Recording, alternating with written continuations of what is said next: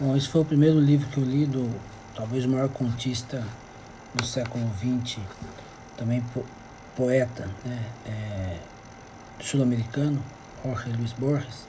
Esse livro chama O Fazedor.